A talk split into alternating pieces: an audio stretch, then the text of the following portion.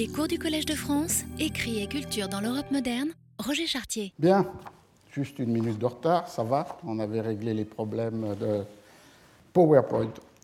Euh, donc, je rappelle où nous en sommes dans ce cours euh, qui maintenant est focalisé sur un objet qui peut paraître assez particulier ou assez limité, et qui est celui de la présence de cartes géographiques dans, euh, topographiques dans les livres, et en particulier dans les livres où on ne les attend pas nécessairement, c'est-à-dire euh, des fictions. Cette présence pouvant être pensée soit sous la forme discursive, c'est-à-dire en fait des cartes qui sont décrites par les mots du texte, mais qui ne sont pas montrées comme telles, ou bien des cartes qui sont gravées et qui accompagnent le texte imprimé, voire sont insérés dans les éditions ou une édition de ce texte euh, imprimé. L'enjeu derrière ce point euh, intéressant mais précis, c'est évidemment cette esquisse de géographie littéraire qui serait un élément important du thème général du cours, c'est-à-dire euh, les textes sans frontières, la circulation au-delà des frontières nationales ou des identités linguistiques de certaines œuvres. Et donc, du coup, de réfléchir, comme on l'a fait dans les deux premiers cours, sur les espaces de circulation des textes à travers non seulement leurs éditions, leurs traductions, mais aussi leur appropriation théâtrale, festive. Et puis, deuxième volet, qui est celui où nous en sommes euh, aujourd'hui, c'est que les espaces dans les textes eux-mêmes, dans les œuvres elles-mêmes, dans les livres eux-mêmes, et donc du coup, euh, cette attention portée sur euh, les cartes dans les livres. Et j'avais commencé la fois dernière avec évidemment la carte qui, dans le contexte français, apparaît comme la première de ces cartes à l'intérieur d'un livre. Je reviendrai tout à l'heure sur euh, la généalogie de plus longue durée de cette présence, mais perçue comme telle au euh, XVIIe siècle, on le verra grâce à Sorel, euh, la carte qui apparaît en 1654 dans la première édition du premier volume de la Clélie de Mademoiselle de Scudéry est connue comme carte de tendre, et vous en avez ici, euh, vous la, pouvez voir. Et souvent d'ailleurs avec une, erreur, puisqu'on parle de carte du tendre, il s'agit de carte de tendre dans le texte. Alors je rappelle pour ceux qui n'étaient pas là très brièvement le contexte de cette euh, carte, c'est euh, dans les nombreuses conversations qui, échangent les personnages de la Clélie, ce roman immense qui finalement aura 10 volumes en 1660 et plus de 1000 pages, est situé dans la Rome ou le monde romain de la République, entre Carthage, Capoue, où se trouve la Clélie et ses parents, et, et Rome même. Euh, des conversations qui sont en fait aussi le miroir ou l'écho des conversations du salon, même si le mot est anachronique, du samedi de euh, mademoiselle de euh, Scudéry. Et une de ces conversations conduisait à une savante et complexe hiérarchie des différentes formes de l'amitié. Un des personnages, Herminius, s'interrogeant sur l'endroit où il en est dans cette euh, hiérarchie entre euh, l'amitié euh, nouvelle et la tendre amitié. Et pour répondre à, cette question, qui est un de ces jeux de salon du XVIIe siècle, je dis anachronique puisque le mot a été appliqué rétrospectivement par les Goncourt au XIXe siècle. Au XVIIe ou au XVIIIe siècle, on parle de dîner, de maison ou, comme dans ce cas de Mademoiselle de Scudéry, de samedi.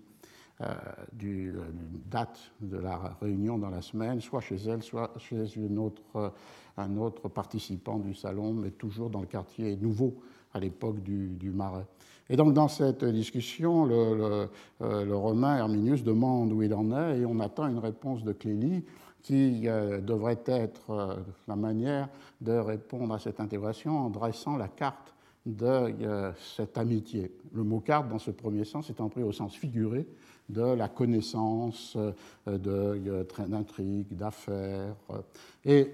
pour que ce soit plus explicite, les autres interlocuteurs de cette conversation espèrent qu'elle va mettre sur le papier cette carte, mais ils attendent une lettre ou un billet. Et l'invention de Clélie, dans le texte lui-même, c'est justement de ne pas se contenter d'un billet qu'elle va écrire, mais qui va accompagner une véritable carte, comme dit euh, le texte, et qui est euh, euh, la carte de, Tendre qu'elle dessine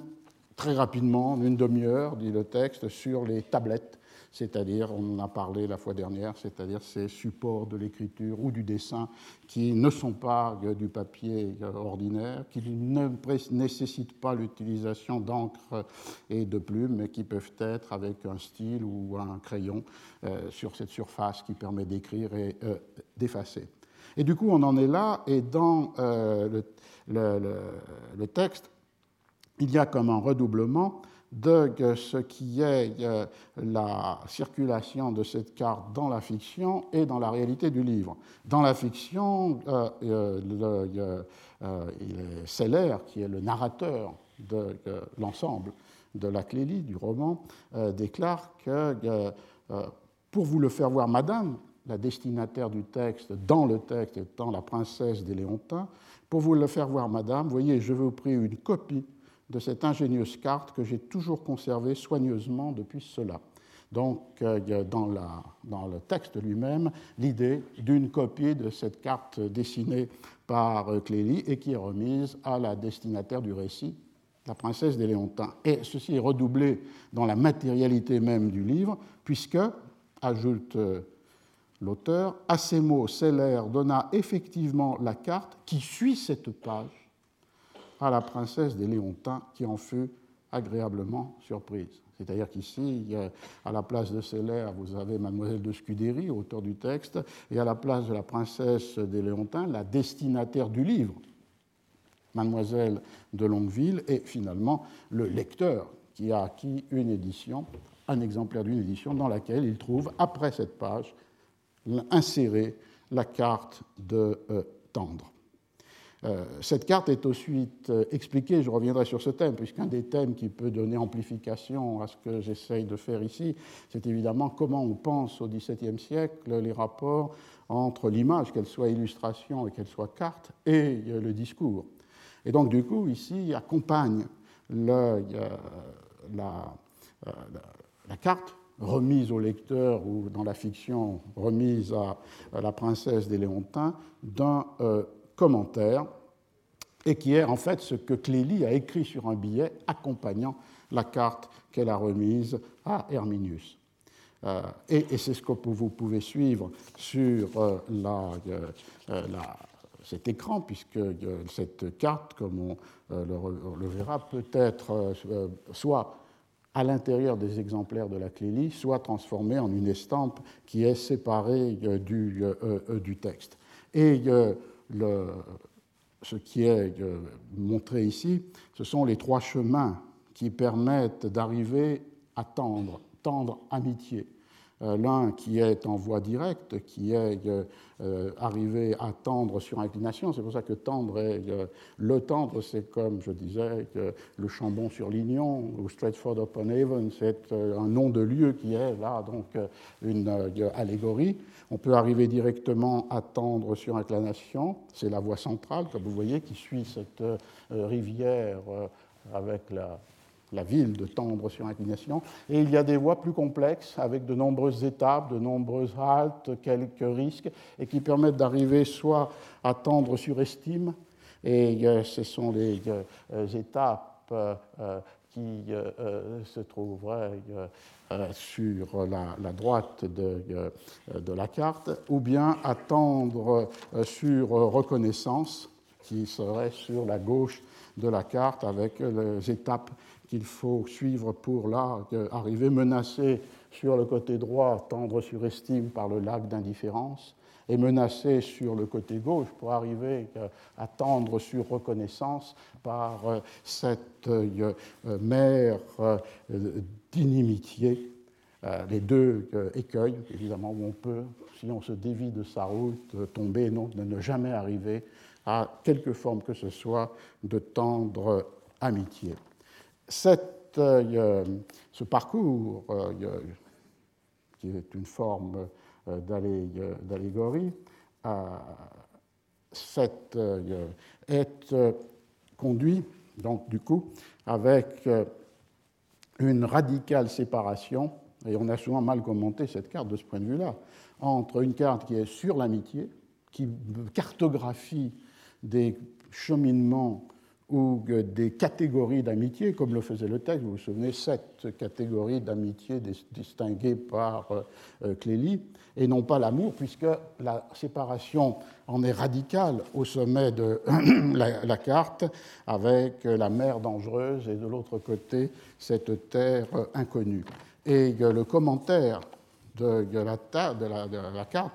par Clélie pour Herminius et finalement par Celler pour la princesse des Léontins et par Mademoiselle de Scudéry pour son euh, lecteur, et le, euh, le, suivant. De sorte que de cette façon, Clélie a trouvé lieu de faire une agréable morale d'amitié par un simple jeu de son esprit et de faire entendre d'une manière assez particulière qu'elle n'a point eu d'amour et qu'elle n'en peut avoir. Aussi, Arons, Herminius et moi trouvâmes-nous cette carte si galante que nous l'assûmes devant que de nous séparer? Clélie priait pourtant instamment celui pour qui elle l'avait faite de ne la montrer qu'à cinq ou six personnes qu'elle aimait assez pour leur faire voir. Et là, on a le passage dans le texte et dans la réalité, et c'est, je pense, le point intéressant, c'est parallèle entre les mises en scène de la production, de la circulation de la carte dans le texte lui-même et la réalité assurée par la publication de la carte dans l'édition de euh, la Clélie, on a la mise en scène de ce passage du particulier, cette société de cinq ou six amis proches auxquels la carte peut être donnée, avec le public, c'est-à-dire en fait la circulation de la carte, soit par des copies manuscrites, soit par euh, l'édition euh, imprimée on a ce passage d'un moment de folie, comme dit le texte, d'une bagatelle destinée à la société réduite du samedi de mademoiselle de euh, Scudéry, qui partage la galanterie. Et là, on est avec le mot-clé de cette esthétique qui gouverne euh, à la fois les sentiments et euh, les écrits. Et puis, d'autre part, ce grand bruit dans le monde qui est l'écho donné à cette carte le texte de Mademoiselle de Scudéry euh, continue.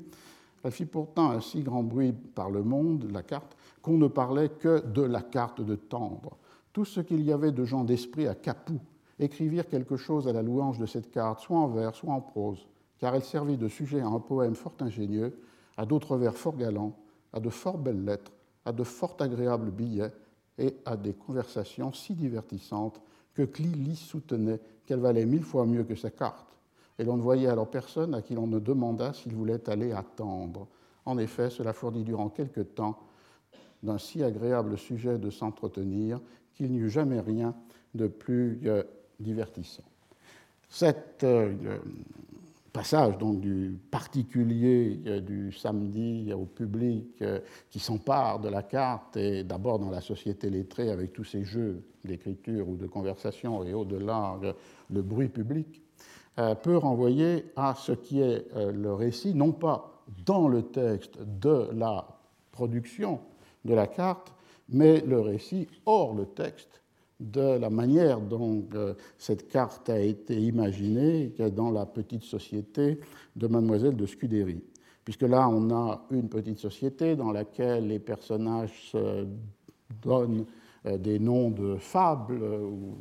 euh, d'imagination. Mademoiselle de Scudéry est Sappho. Pélisson, qui veut s'approcher de cette amitié tendre avec elle, et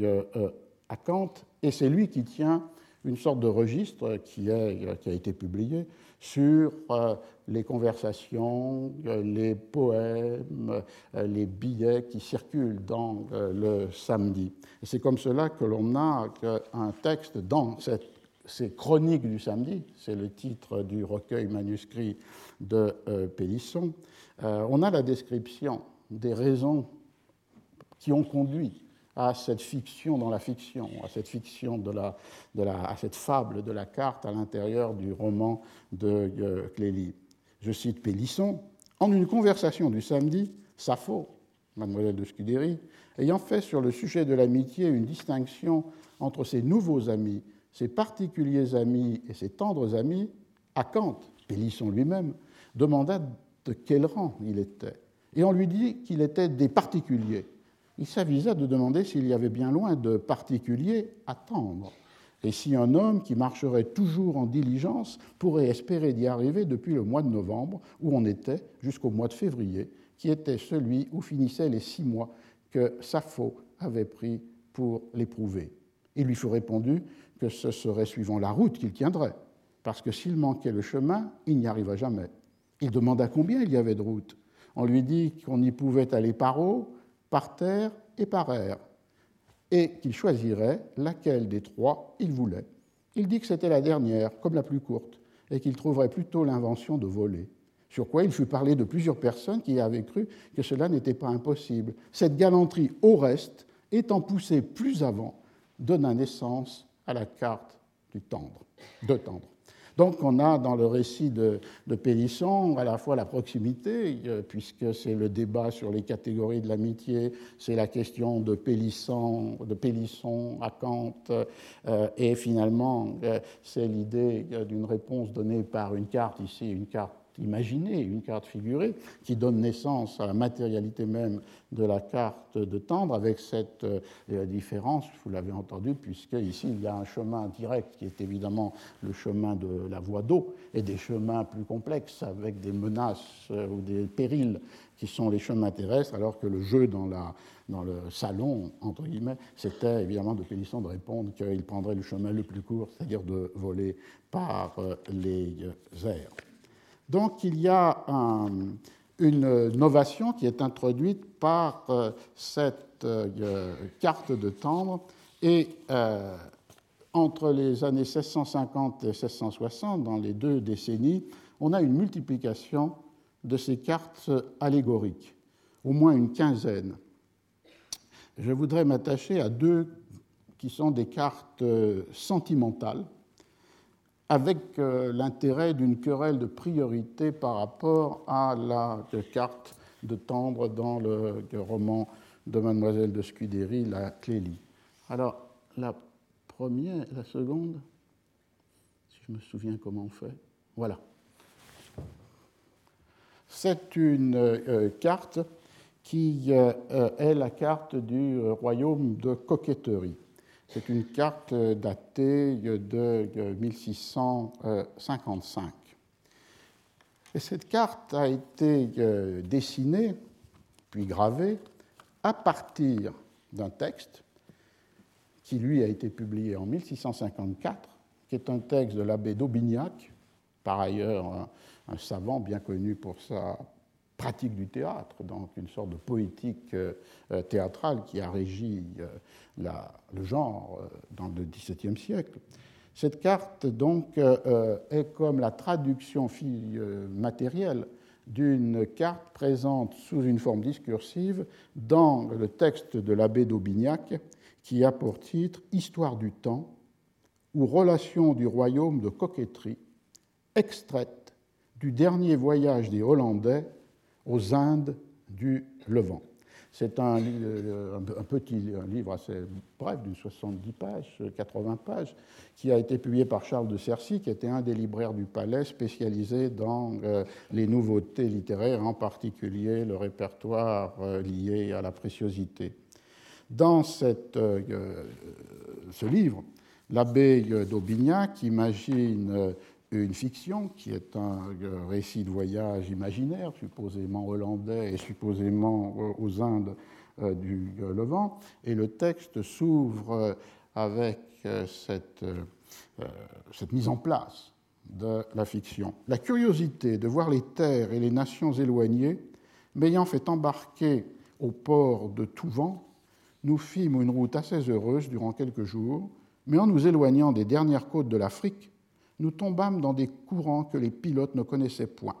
et ne pouvant pas résister à leur impétuosité, nous fûmes emportés auprès d'une île qui n'avait point encore été découverte et qui n'est point marquée sur les cartes marines. On a là la mise en place de tous les topoi, de tous les lieux communs du récit de voyage, le départ, la tempête, le naufrage et l'arrivée dans l'île. Et cette île est celle qui est gouvernée par un prince qui a pour nom l'amour coquet. Euh, et avec ce déplacement de ce texte par rapport à la Clélie, puisque ici va naître le thème qu'on va suivre dans plusieurs de ces cartes imaginées de pays imaginaires, euh, et qui est le thème de l'île, de l'île qui peut être à la fois l'île d'utopie. Je mentionnais que sans doute une des première carte, euh, mais sans charge allégorique, euh, était dans la première édition et des éditions successives de l'Utopie de Thomas More, euh, mais aussi l'île qui est l'île barbare, l'île sauvage, comme on peut le trouver dans un texte que je ne sais pas si nous arrivons aujourd'hui qui est le Persiles Isirismonda de Cervantes, ou bien euh, euh, l'île qui est euh, l'île de la, dérision, de la satire, de la moquerie, le lieu pour la dérision, la satire et la moquerie, comme c'est le cas ici. Ensuite, on entre dans la description de l'île dans le texte d'Aubignac, et je le répète, un texte qui n'est pas accompagné de carte. La carte est figurée par le discours. Euh, la description topographique de l'île. À l'orient de l'île sont deux châteaux célèbres, oisiveté et libertinage, où les hommes sont ordinairement obligés de prendre à tâche des gouverneurs pour avoir entrée favorable à la cour. Et vers le couchant sont deux maisons de campagne, tête folle et courte monnaie, où plusieurs des dames qui suivent l'amour coquet vont chercher leur attestation de vie et de mœurs. Et la topographie continue. À l'entrée de la ville capitale est une place nommée Cajolerie, ouverte de tous côtés et qu'on a rendue spacieuse par la ruine d'un vieux temple de la pudeur qu'autrefois on y avait bâti. Et la description topographique est aussi une description des catégories de coquettes ou des euh, travers euh, euh, des coquettes et une parodie euh, d'une description ethnographique ou politique d'un pays réel se termine sur un ton de condamnation morale de cette coquetterie et qui prend aussi la forme d'une topographie allégorique. Les plus sages des coquettes, lorsqu'elles ont abandonné leur travers, se réfugient dans la chapelle de Saint-Retour. C'est un lieu bâti en terre ferme, séparé de l'île par un petit trajet, mais difficile à passer. Il est toujours occupé par le capitaine Repentir, qui seul a droit d'en rendre le chemin libre. C'est un mélancolique, qui presque toujours est en colère, mais au reste fort sage, pieux et charitable à ceux qui recourent à lui. Et ce sont les dernières pages là, du texte de l'abbé d'Aubignac qui euh, suivent cette morale du repentir et donc du retour sur le continent, une fois abandonné par ce passage étroit mais dangereux, et dangereux euh, entre l'île et la terre ferme, euh, les vices de la coquetterie. Il continue avec le, le capitaine Repentir. Il pénètre le fond du cœur, il veut connaître la sincérité et n'assiste jamais que celles qui prennent une bonne et forte résolution de quitter cet impertinent royaume le royaume de coquetterie, car alors il les conduit en sûreté dans cette chapelle miraculeuse où, sitôt qu'elles sont arrivées, elles ouvrent les yeux, s'aperçoivent bien qu'auparavant ils étaient fermés et découvrent que tout ce qu'elles pensaient voir n'était que des illusions, que toutes les douceurs de cette île ne sont que des amertumes déguisées, et que les plaisirs apparents y produisent toujours de véritables douleurs. Et la dernière page du texte est la suivante. Ce lieu qu'il nomme faussement en langage du pays le palais des bonnes fortunes, qui était un autre, élément de cette topographie de l'île de Coquetterie, qui est en vérité le piège des imprudents, l'erreur de la jeunesse, l'amusement de l'oisiveté, l'opprobre des conversations, l'occupation des folles, le mépris des sages, la ruine de la santé, la désolation des familles, l'écueil des vertus et la source de mille impiétés. Ainsi,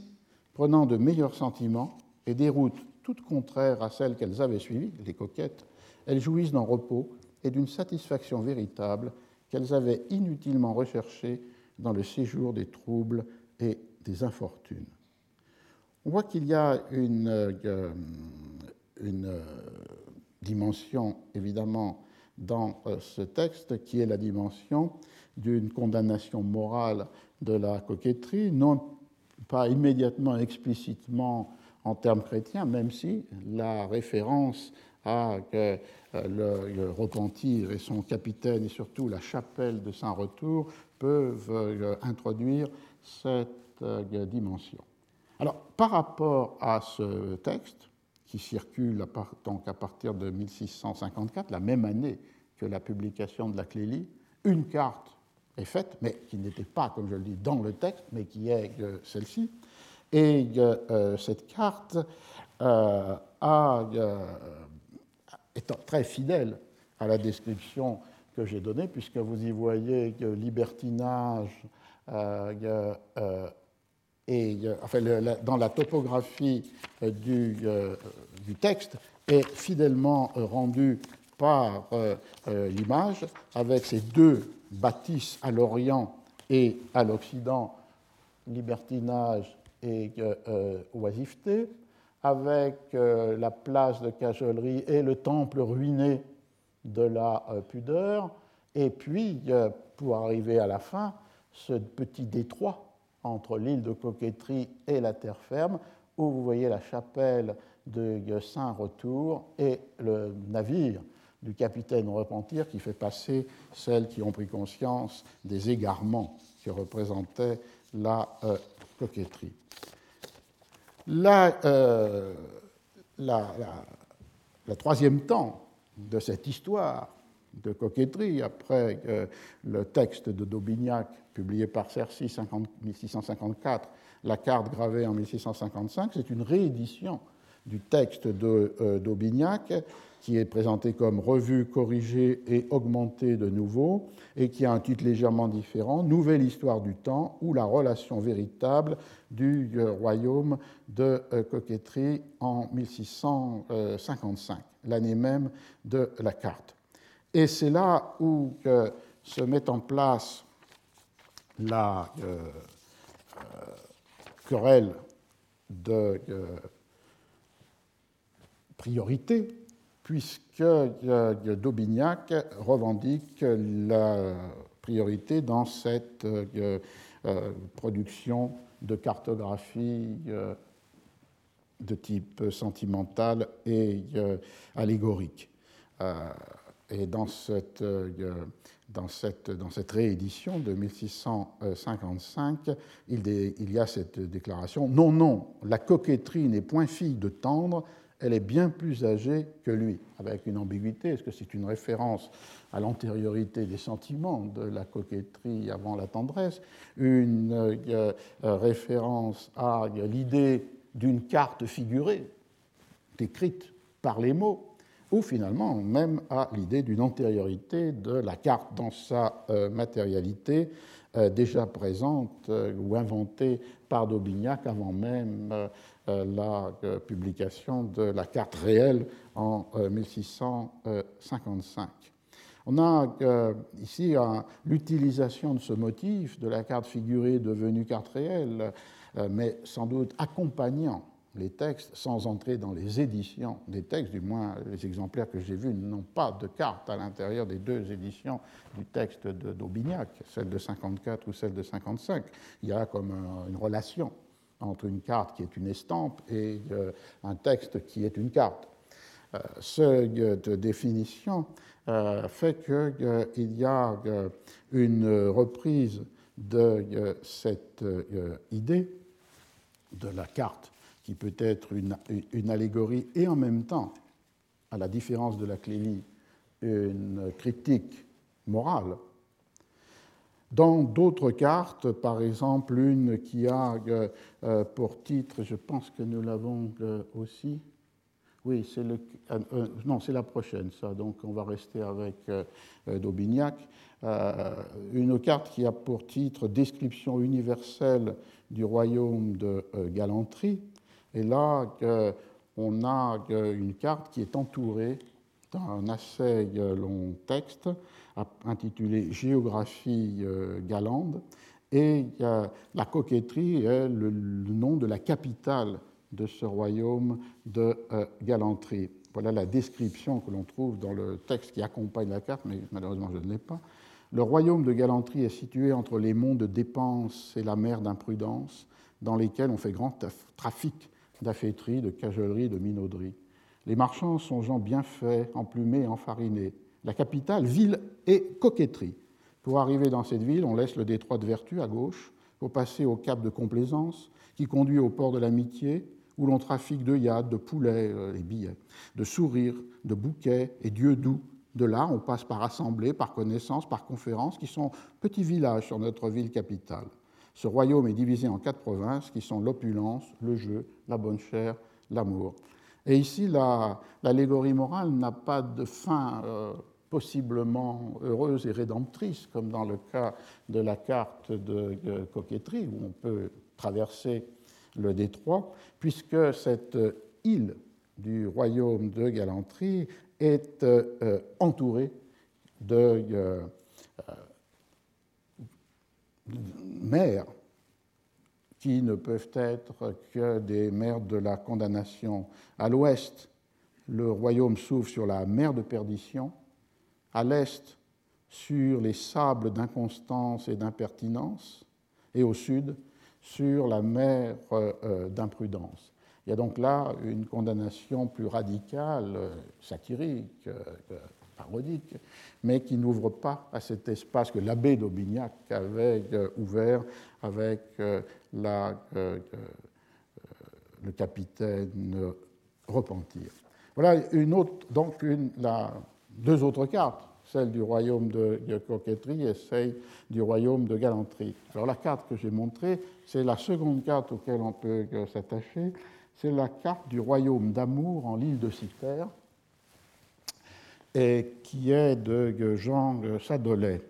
Cette carte, comme on le voit dans le cartouche en haut, est présentée comme de 1650 et comme ayant été décrite par le sieur Tristan l'Hermite, un des euh, poètes euh, libertins euh, du, temps. Donc l'affirmation sur la carte est son antériorité par rapport à la carte de la Clélie, puisqu'il y aurait quatre ans auparavant. Là encore, le point de départ est un texte qui porte au titre Carte de, Carte du royaume d'amour. C'est un texte qui a été publié en 1658 dans un recueil recueil de pièces en prose les plus agréables de ce temps. Il n'y a pas d'auteur, puisque c'est un miscellané, mais euh, l'auteur, en un certain sens, c'est le libraire euh, Charles de Cercy, qui est éditeur aux deux sens du terme, comme en anglais. Il est le publisher et il est l'éditeur de cette série de pièces. Et au premier volume, page 324-331, on rencontre la carte d'amour de. Cette carte d'amour, texte présenté comme euh, anonyme, et dans cette édition, il n'y a pas de carte le, euh, matérielle. Le texte est présenté comme la carte du royaume d'amour ou la description succincte de la contrée qu'il régit, de ses principales villes, bourgades et autres lieux, et le chemin qu'il faut tenir pour y faire voyage. On a donc ici la carte dans un sens figuré, le premier sens qu'on avait rencontré dans euh, la euh, Clélie, et euh, le texte se présente comme le guide de cette carte que le lecteur doit euh, imaginer. Le premier paragraphe de ce texte très bref, euh, que vous l'avez entendu, page 324-331 dans l'édition.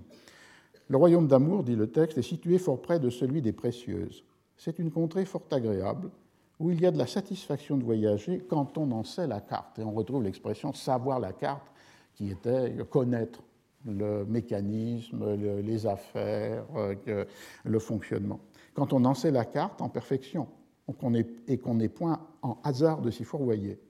il s'y trouve quelques mauvais passages qu'on ne saurait éviter, mais comme on se représente qu'il n'y a nul bien sans peine et que les plaisirs succèdent souvent aux douleurs, on se console facilement. Afin qu'on ne manque point aussi de conseils, voici une bonne guide des chemins que je vais donner. Donc euh, l'auteur, et lorsque l'on va passer à la matérialisation de la carte, cet auteur va être désigné comme euh, Tristan l'Hermite, euh, écrit une guide reprenant le féminin du mot qui était classique depuis le, XVIe siècle, pour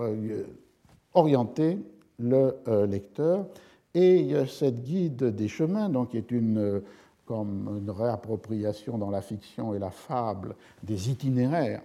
qui s'étaient multipliés dès l'époque médiévale, mais en plus, qui, au XVIe siècle, la guide des chemins euh, de France, par exemple,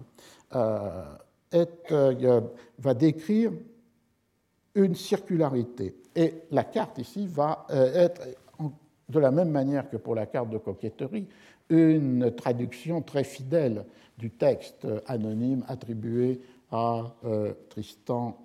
l'Ermite. Il s'agit euh, euh, euh, d'une description qui situe ce royaume d'amour, mais sur la carte qui est portée dans l'île de Citer, comme situé aux côtés de la mer des Précieuses. Et on entre dans ce royaume par le côté ici à votre gauche et par le haut, euh, par le royaume, la plaine euh, d'indifférence. Et on peut commencer le euh, parcours avec une série d'étapes qui sont marquées pour chacune des, à la fois les, non, les mentions d'écriture sur les lieux, et puis le circuit qui,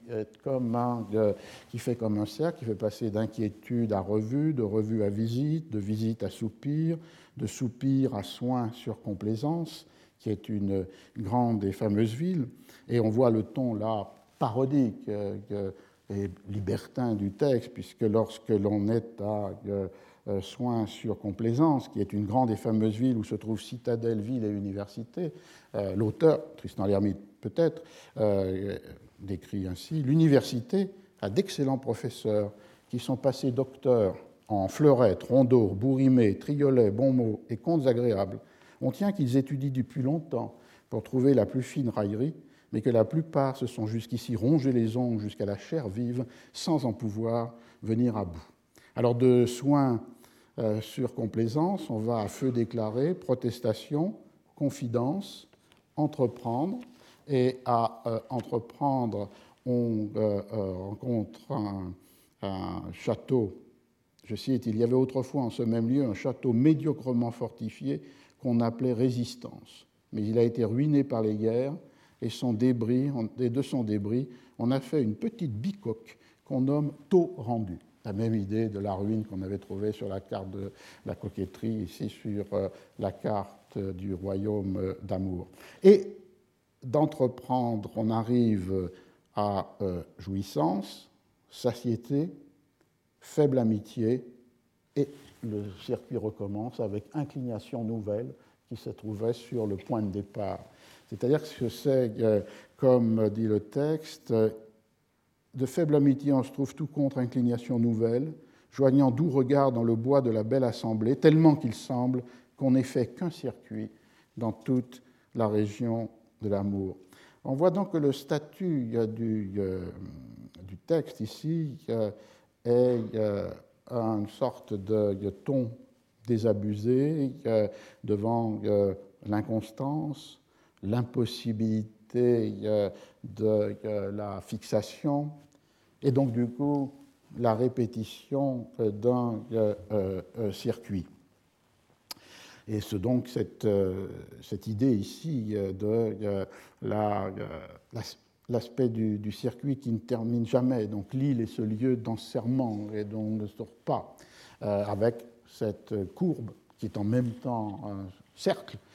cette courbe qui va avec son point culminant de jouissance, mais immédiatement suivi par satiété, faible amitié et désir d'une nouvelle inclination.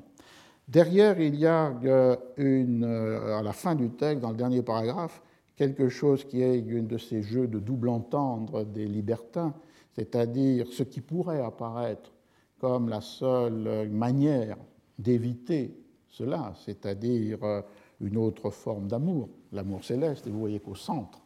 de l'île, de il y a cette colline très escarpée qui est Amour céleste, mais qui peut être aussi, vous allez l'entendre, compris comme une ironie. je cite Il y en a qui disent que dans le cœur est la ville capitale, mais qu'il y a bien du chemin à faire pour y arriver, car elle est sur une montagne dont le sommet s'élève beaucoup au-dessus des nues. On ne peut y monter ni en carrosse ni à cheval, non pas même avec des mulets ou autres montures, mais seulement à pied. Encore est-il quelquefois besoin d'ôter ses souliers, quoique le chemin soit fort épineux. Plusieurs graves auteurs ont écrit les singularités de cette ville qu'on appelle Amour céleste. Les modernes l'ont nommée sainteté monastique. Il n'y entre point de gens de mauvaise vie. Les gardes qui veillent aux portes en défendent l'entrée, quelques bonnes mines qu'ils puissent faire pour se déguiser. Les habitants de cette cité sont très heureux parce qu'ils trouvent leur bonheur en eux-mêmes. Leur âme est toujours en repos, bien que leur corps soit souvent en peine. Ils mangent peu, ne dorment guère et disent souvent un grand chapelet, afin que le reste des habitants de cette province se convertissent et se rendent dignes de vivre avec eux dans cette belle habitation. On a exactement ce registre qui est celui de, beaucoup de textes des libertins, Cyrano de Bergerac, euh, Tristan l'Hermite, et qui est euh, apparemment cette morale chrétienne d'amour céleste qui est l'alternative posée à euh, cet circuit sans fin, toujours recommencé et toujours décevant du royaume d'amour en l'île de Citer, mais en même temps, avec tout ce que les les nuances qui sont données, les modernes qui l'ont appelé sainteté monastique, euh, et le ton, pour celui qui sait lire, qui est aussi un ton finalement de dérision ou de euh, parodie. La euh, question posée par cette articulation entre un texte publié en 1658 et une carte qui se prétend de 1650 et qui, je le répète, dans ce cas-là, n'est pas dans l'édition, c'est la question de savoir euh, si on n'est pas aussi à nouveau devant la querelle de priorité, puisque euh, cette date de 1650 n'est pas retenue maintenant par euh, ceux et celles qui ont étudié cette carte du royaume d'amour, l'hypothèse pouvant être 1654 comme la Clélie, voire 1659, donc après la publication de la carte euh, des deux cartes, le royaume de, coquetterie et la carte du, de, tendre. Avec cette série de, cartes, vous voyez qu'on est devant euh, une série de déplacements par rapport à la carte de tendre de la Clélie, même si c'est euh, à partir du succès, de l'intérêt, du bruit public de la carte dans l'édition de la Clélie que se sont multipliées ces cartes allégoriques carte de sentiment, et comme vous voyez ici, toujours déplacement de l'amitié, qui est l'objet de la carte de la Clélie, à l'amour, et l'amour perçu dans euh, ses excès ridicules avec la coquetterie ou dans sa déception inéluctable avec le royaume euh, d'amour. Euh, donc on a ce premier déplacement, on a ce second déplacement qui je crois est important, que Franck Lestringant l'a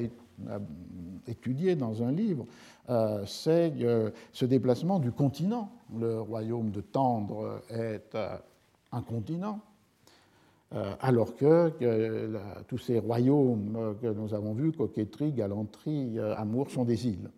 avec l'île comme cette tension entre le lieu d'une possible utopie, c'est-à-dire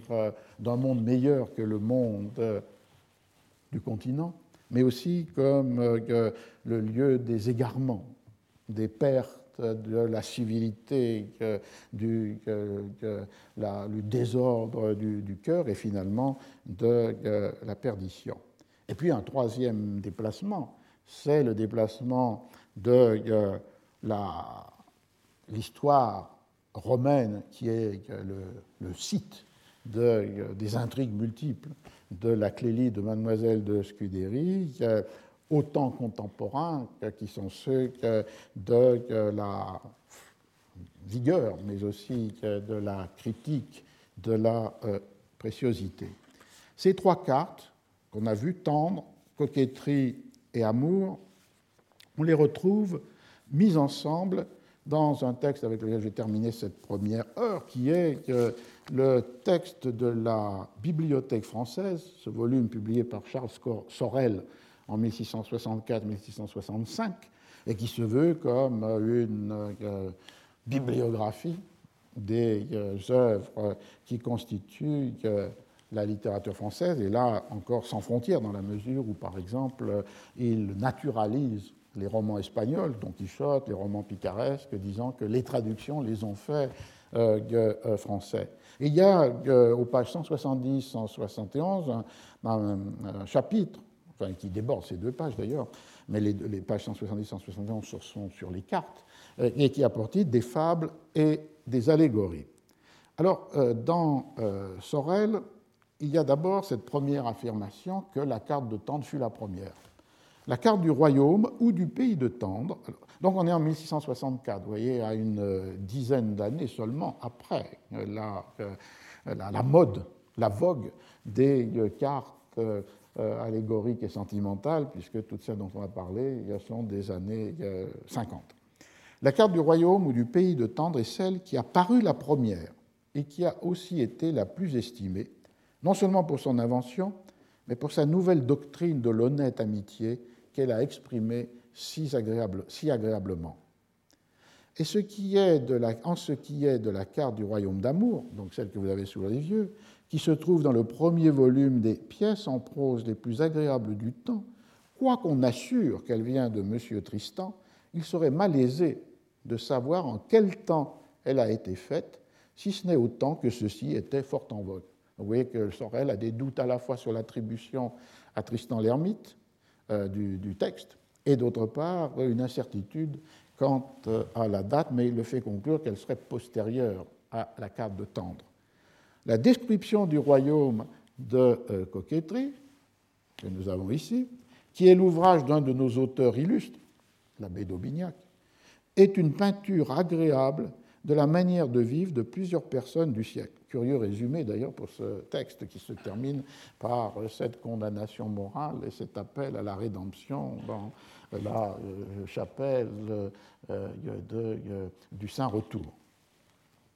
On prétend encore que ça a été ici la première de ces sortes de pièces en notre langue, mais qu'ayant été gardée par écrit quelques années, les autres ont passé devant. Vous ici, il oppose l'écrit comme un manuscrit qui ne circule pas avec euh, la publication imprimée qui,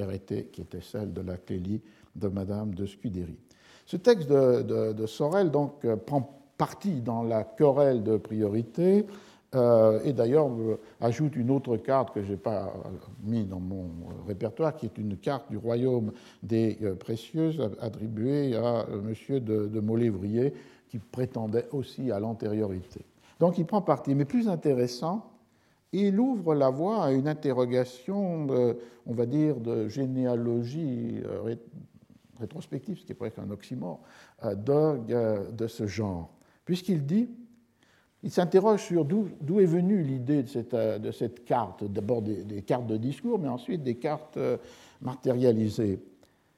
Il pense que c'est lié au langage. C'est une façon de parler assez ordinaire entre nous, de dire nous savons bien la carte de ce pays-là, pour faire entendre que nous savons bien comment on se gouverne en quelques lieux ou en quelque affaire. De là, on s'est avisé de faire une carte d'amour et de quelques autres passions. Donc pour lui, c'est une traduction en quelque sorte d'abord à travers un genre, la carte figurée, et puis d'une matérialité, la carte géographique, de cette manière de dire nous savons bien la carte de ce pays-là. Donc pour lui, l'invention française, qu'il attribue euh, d'abord à mademoiselle de Scudéry, a été faite sans connaissance de ce qui pour lui est le premier livre qui a utilisé des cartes de cette manière. Je cite, Un certain Anglais a fait un livre latin qu'il appelle Mundus alter et idem. Il veut dire que c'est la description d'un nouveau monde semblable à celui-ci. Il est placé aux terres inconnues, qui sont les terres australes, où il feint des provinces, des montagnes, des rivières, des villes, des bourgs, qui ont divers noms comme de la folie, de la sagesse, de l'ivrognerie, de la paresse, de la volupté, de l'amour, et ainsi des autres passions, avec un récit des lieux et des coutumes des peuples fort convenables au sujet. Il y a de grandes cartes géographiques dans le livre qui se déploient comme si c'était pour une contrée véritable décrite sérieusement. Il y a assez longtemps que cela est fait, de sorte que cela pourrait bien avoir donné l'origine à des choses pareilles qui ont été faites depuis. Mais finalement, il récuse cette hypothèse, concluant Il faut croire que le premier des auteurs français qui a fait de ces sortes d'ouvrages n'avait jamais ouï parler des cartes de l'auteur anglais et que cette invention lui est venue par hasard comme à cet autre. Et du coup, on a là une invitation par Sorel à remonter en amont de 1654 et de la euh, Clélie, et d'abord d'identifier le livre dont il parle, ce livre de l'auteur anglais qui a publié un livre en latin, Mundus Alter et Idem. Alors ce livre est un texte qui a été euh, publié euh, sous un, on peut dire euh, de manière anonyme, comme produit par Mercurius Britannicus. en fait, l'auteur est Joseph Hall, qui était un évêque de l'Église anglaise, d'abord évêque de Norwich, et le livre est publié sous le titre alors je traduis le latin, Mundus alter et idem, un nouveau monde semblable à celui-ci, traduisait Sorel, on pourrait traduire un autre et même monde, où la terre australe, jusqu'à présent toujours inconnue par les grands voyages des savants voyageurs, est récemment parcourue par l'auteur Mercurius Britannicus. C'est un texte satirique de satire politique et sociale qui paraît à Londres sous une fausse adresse, Francfort chez les héritiers de Ascanius de Rignalme, qui est un nom inventé, l'imprimeur ou le libraire éditeur sont londoniens, anonyme, Mercurius Britannicus, et sans date. La date euh, est estimée maintenant à 1605 1606. Et donc l'auteur est caché, il n'est définitivement euh, établi que vers la fin du XVIIe, en 1674, par le bibliothécaire de la Bodleian Library. Mais il y a déjà la circulation de l'attribution à Joseph Hall, par exemple par euh, euh, Milton qui mène une polémique contre Hall et pour le stigmatiser montre qu'il est l'auteur de euh, ce texte euh, Mundus euh, alter et idem. Cette, n'est pas sûr que Sorel connaissait évidemment cette attribution, puisque vous avez entendu, il parle d'un certain anglais, l'auteur anglais. Et lorsqu'on se réfère à la bibliographie, enfin à la, possibilité d'entrer en contact avec ce livre euh, sur, le site de l'Early English Books, euh, on voit effectivement que c'est un ouvrage qui a des cartes dans ses éditions en latin. Il y a deux éditions en 1605, date euh, vraisemblable, l'une avec neuf cartes ou croquis géographiques et l'autre avec cinq cartes. Toutes les deux sont sous cette fausse adresse de Francfort et il y a une réédition en 1607 avec cinq cartes, toujours sur une fausse adresse, qui est à Novia, chez Guglielmus Antonius, euh, en Anau, en fait, là encore, une euh, édition euh, londonienne. Le texte est traduit en anglais en 1609, réédité en 1613 ou 1614, publié par ce libraire éditeur que nous avons rencontré, que l'on rencontre presque automatiquement dans ces matières, qui est euh, Edward Blount, puisque c'est lui, comme je l'avais rappelé, qui est euh, spécialisé dans l'édition de textes euh, traduits du monde européen a été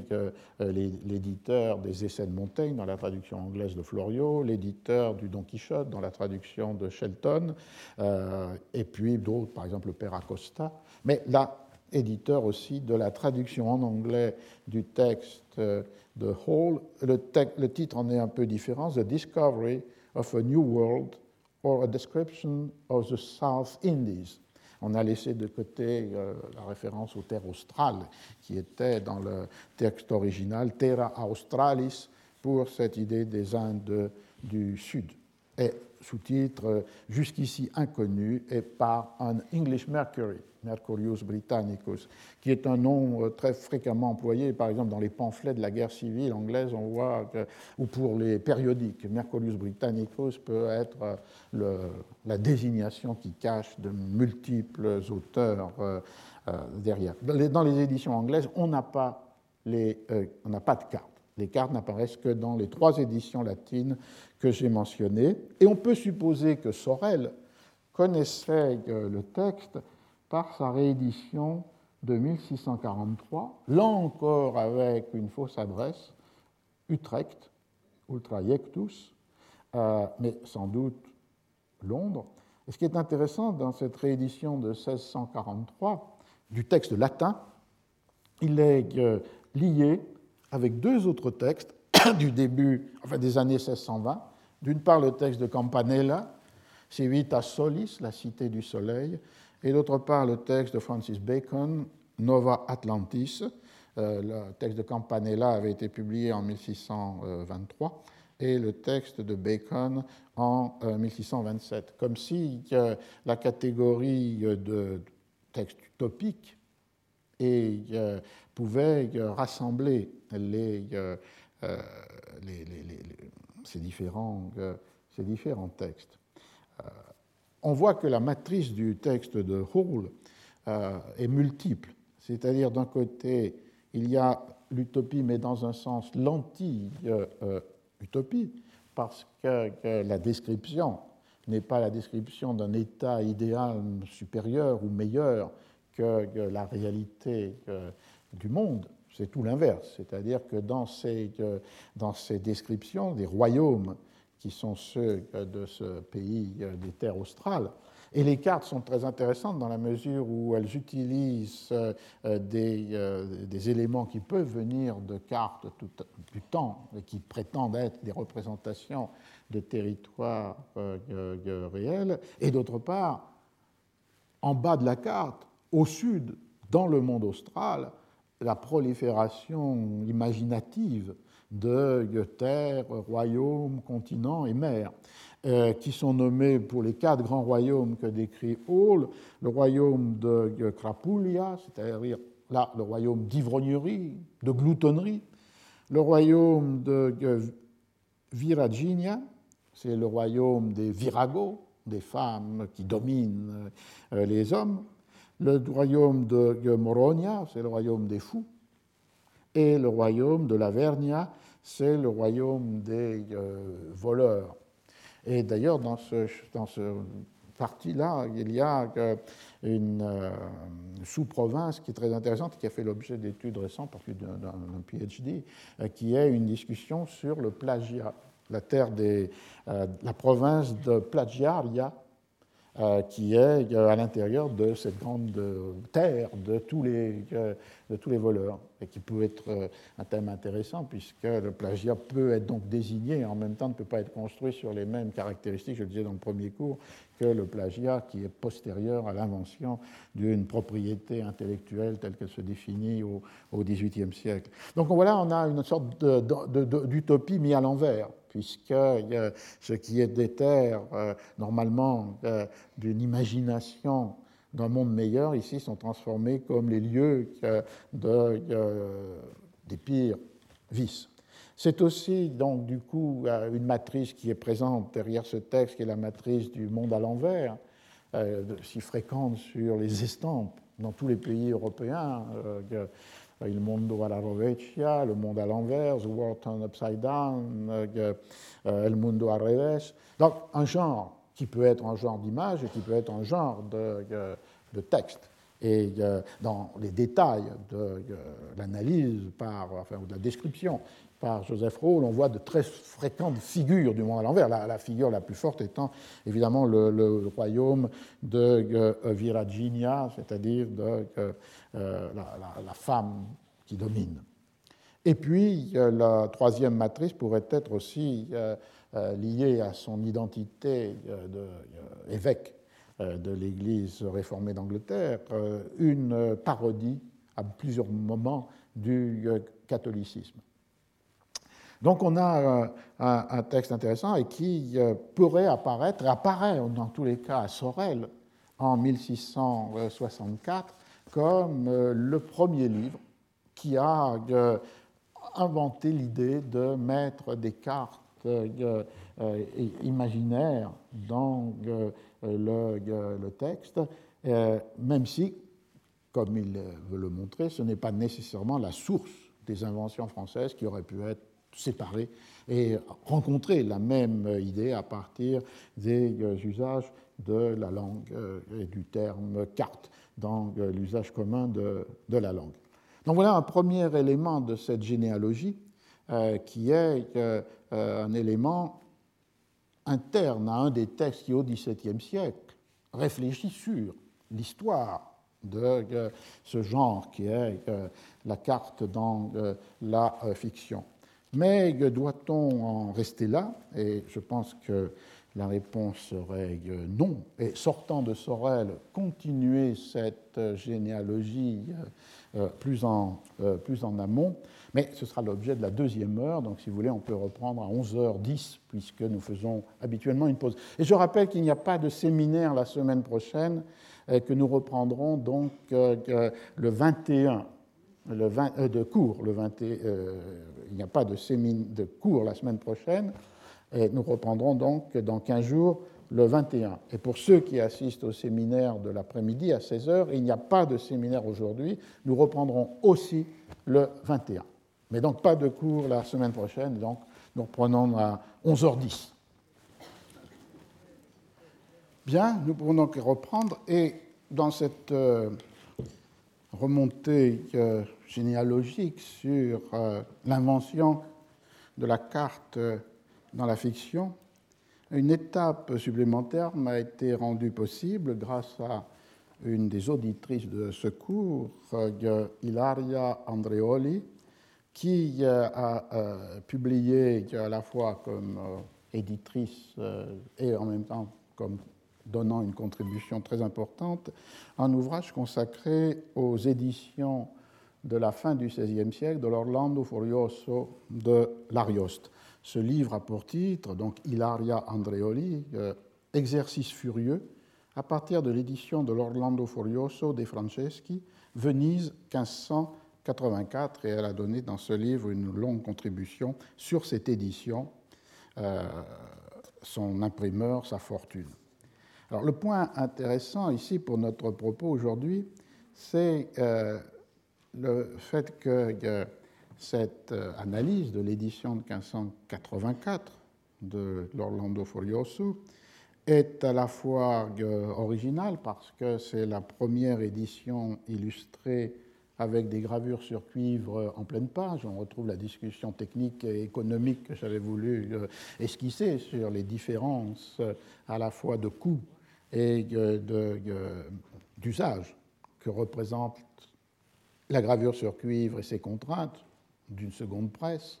et la gravure sur bois et sa possibilité d'être intégrée, insérée dans une composition typographique. Donc une édition originale, première série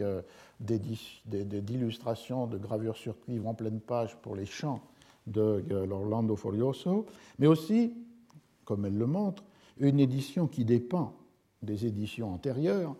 Elle dépend des éditions antérieures à la fois pour euh, son, le texte, qui est du poème, euh, reprenant le texte tel qu'il a été établi euh, par Vincenzo Valgrisi dans son édition de 1500 pour cet éditeur dans l'édition de 1556, mais aussi parce que dans cette édition de 1556 et ses rééditions, on peut rencontrer des gravures en pleine page, qui sont dans ce cas des gravures sur bois, 46 et étudiant cette illustration dans la réédition de 1573 de l'édition de Valgrisi, un autre euh, libraire ou imprimeur éditeur de Venise, euh, on peut euh, marquer une différence entre cette édition Valgrisi et l'édition De Franceschi, c'est le fait que dans les gravures sur bois sont présentes, pour huit d'entre elles, au sommet de la gravure, une carte de géographie qui n'est pas séparée, mais qui est une, des éléments de cartes géographiques qui forment la partie supérieure de euh, l'image. On peut euh, comparer cette édition de 1573, qui est celle dépendante de l'édition de 1556, avec l'édition de 1584, qui fait l'objet même des études euh, dans ce livre, grâce à la présence de ces, euh, euh, sous une forme numérique de ces deux éditions, Valgrisi 73, De Franceschi 84, sur un site qui a pour titre Route du livre italien ancien en Normandie et qui est extrêmement utile, et en particulier pour l'édition de 1573 de Valgrisi, extrêmement bien fait. Et d'ailleurs, j'en ai extrait une image qui est euh, euh, celle-ci, où vous voyez, bon, c'est à partir, euh, peut-être un peu flou, mais l'important, comme le montre Ilaria Andreoli, est de comprendre la logique de construction de chacune de ces images, donc gravure sur bois, où vous voyez qu'il y a comme à la fois un effet de perspective qui est rendu lorsque l'on part du bas jusqu'au haut, avec euh, une première, euh, une première scène euh, ici, et ensuite d'autres scènes du chant qui suivent, puisque la, gravure est au, comment, avant le chant lui-même, pour arriver à la partie supérieure, qui est à la fois un effet de profondeur spatiale, un effet de perspective, jouant aussi sur la taille des euh, personnages, par exemple, de plus en plus petits au fur et à mesure qu'on monte dans l'image, mais qu'on s'enfonce aussi dans l'image pour arriver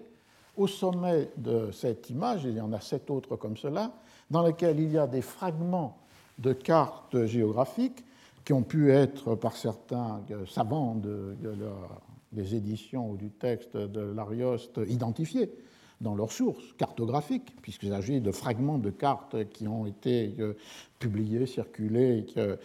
au temps même de ces euh, deux éditions. Et ici, on le voit avec, puisque dans cette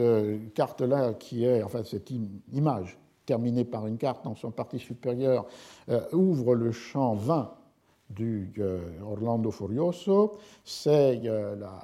l'itinéraire de Marfise, une des héroïnes, et la carte que vous trouvez en haut. À la carte du monde du bassin méditerranéen, euh, avec aussi la,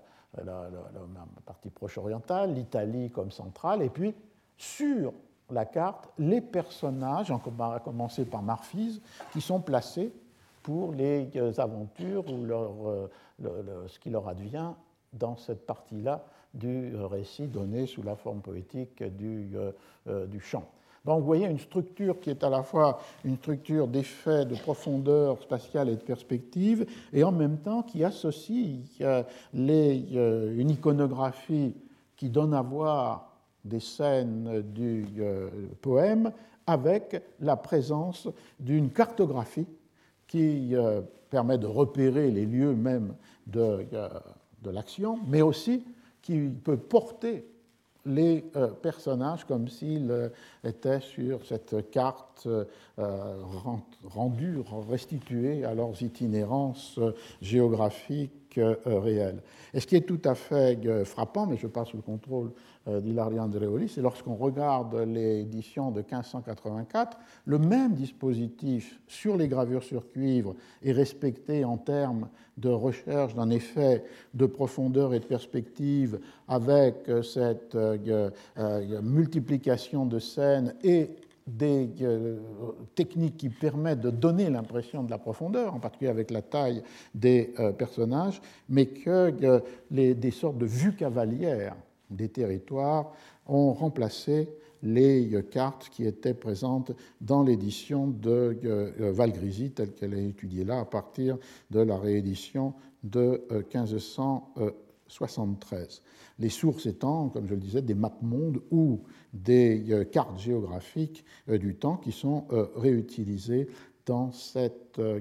dans cette iconographie. Donc on a là peut-être d'une manière un peu particulière, un apax dans les euh, illustrations de l'Orlando Furioso, et peut-être, mais ça dépasse beaucoup mes compétences, dans les livres illustrés du XVIe siècle.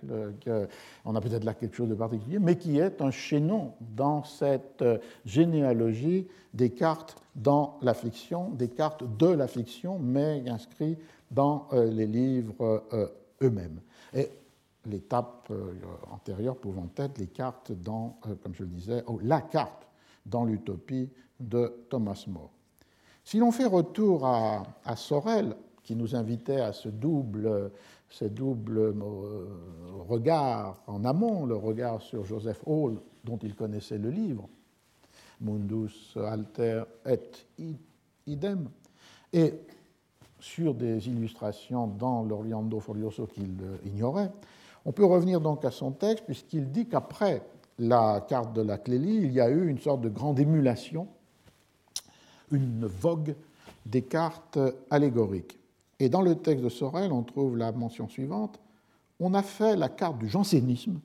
pour se railler de ceux qui suivent les opinions du jansénisme. On tient qu'elle vient du père Zacharie de Lisieux Capucin. C'est-à-dire ici que les cartes allégoriques situé jusqu'à maintenant dans le registre du sentiment, des passions, soit pour en montrer la complexe catégorisation, soit comme objet d'une critique euh, morale, se déplace vers des textes qui sont plus des euh, fables, mais qui peuvent être des textes polémiques, euh, comme cette carte du jansénisme qu'on peut trouver euh, euh, ici. Bon, ici. Donc cette euh, carte, elle est, elle, insérée, comme on le voit dans le, ici, puisque vous avez un fragment du texte. je crois que j'avais une version un peu meilleure, mais bon, on va se contenter de cela. elle est insérée dans un texte qui paraît en 1660 et qui s'appelle Relations du pays de Jansénie, où il est traité des singularités qui s'y trouvent, des coutumes, mœurs et religions de ses habitants. Une carte de 1660. Et euh, elle est due, donc, le, texte publié sous le nom de Louis Fontaine, mais qui est, euh, une, euh, qui est une manière de cacher le nom du véritable auteur, un capucin anti-janséniste, le père Zacharie de Lisieux. Et le texte commence de la façon suivante. Je veux décrire un pays dont les géographes n'ont point parlé jusqu'ici. Et l'on doit euh, croire ce que j'en dis parce que j'en ai fait le voyage. J'y ai demeuré près de cinq ans et je n'avancerai rien que sur la foi de mes propres yeux. On retrouve tous les topos ou du récit de voyage, le témoin oculaire, l'autopsie, j'ai vu euh, euh, la découverte du pays inconnu, négligé par euh, les géographes, l'expérience du voyage. Mais ici, c'est un voyage ou une expérience dans le monde du jansénisme, transformé en territoire. La Jansénie, continue le, texte, est une province fort agréable et fertile, située entre la Libertinie, qui la borne à l'Orient par ses vastes et grasses campagnes, la Désespérie, après euh, quasi tout en sable et en rocher, qui forme sa partie occidentale, et la Calvinie, qui la touche au septentrion. Donc libertinage, calvinisme, désespérance sont les euh, trois euh, territoires limitrophes de la jansénie, et le texte dit que pour un jansénien, il n'y a que quatre jours de marche pour se rendre de son territoire à l'un des trois autres. Et donc, euh, proximité entre jansénisme et calvinisme, proximité entre jansénisme et libertinage, dans le sens du libertinage érudit, de euh, matérialisme ou athéisme, et proximité entre jansénisme et la désespérance. Et le père Zacharie de Lisieux justifie le fait qu'il introduit une carte dans son édition, et là vous voyez qu'elle est reliée avec l'édition, dans la dédicace qu'il adresse au, à monsieur, donc à lecteur, il dit J'avais cru que le discours que je vous adresse suffirait pour satisfaire votre curiosité, et même celle du public. Mais quelqu'un m'a donné avis d'y joindre la carte que vous voyez. Et donc, du coup, cette euh, mode ou cette vogue des cartes allégoriques se trouve récupérée par la littérature polémique et satirique, et ici euh, euh, catholique orthodoxe, on va dire, contre le jansénisme. Et la carte donc, se trouve dans les exemplaires. elle n'est pas d'un intérêt extrême, simplement il y a la distribution du royaume au centre et puis des trois périphéries que j'ai euh, euh, mentionnées. Ça pose la question, évidemment, qui est presque une question de, bibliographie matérielle, c'est la question de la carte dans les exemplaires ou la carte accompagnant, hors de l'édition, un texte. On a vu que jusqu'ici, les cartes qui sont explicitement désignées comme présentes dans les exemplaires renvoie soit maintenant à cette carte du pays de Jansénie, soit à la Clélie, la carte que vous trouverez à la page suivante. Pour les autres exemples, les cartes imprimées de coquetterie, euh, galanterie ou le royaume de l'amour en l'île de Citerre, ce sont des cartes imprimées à partir du euh, texte, avec la possibilité, évidemment, mais pas la nécessité, de les inscrire ou les insérer comme dépliants à l'intérieur de tel ou tel exemplaire du texte. cela renverrait évidemment à une étude des exemplaires conservés de chacune de ces cartes ou de chacun de ces textes qui euh, portent les cartes pour voir si cette liaison est effective ou non. Mais même d'ailleurs dans les exemplaires de la Clélie, il serait intéressant de repérer si la, carte est vraiment insérée, insérée à la bonne place euh, dans les exemplaires qui ont pu en être euh, conservés. C'est pour ça que je suis prudent en parlant à la fois des cartes dans les exemplaires imprimés et de cartes accompagnant des textes euh, imprimés. On voit bien les deux situations très différentes, Clélie et Jansénie, paradoxalement mises ensemble. Euh, la carte est dans le livre, ou doit l'être, et de l'autre côté, coquetterie, amour et euh, euh, galanterie, où la carte est une estampe qui est faite au plus près du texte, mais qui n'est pas présente nécessairement dans les éditions ou rééditions du texte. Pour rester fidèle au thème de ces textes qui traversent les frontières, je reviens à mon commencement pour terminer cette partie-là de, du cours, sur la carte de Tendre, puisque euh, euh, elle a disparu.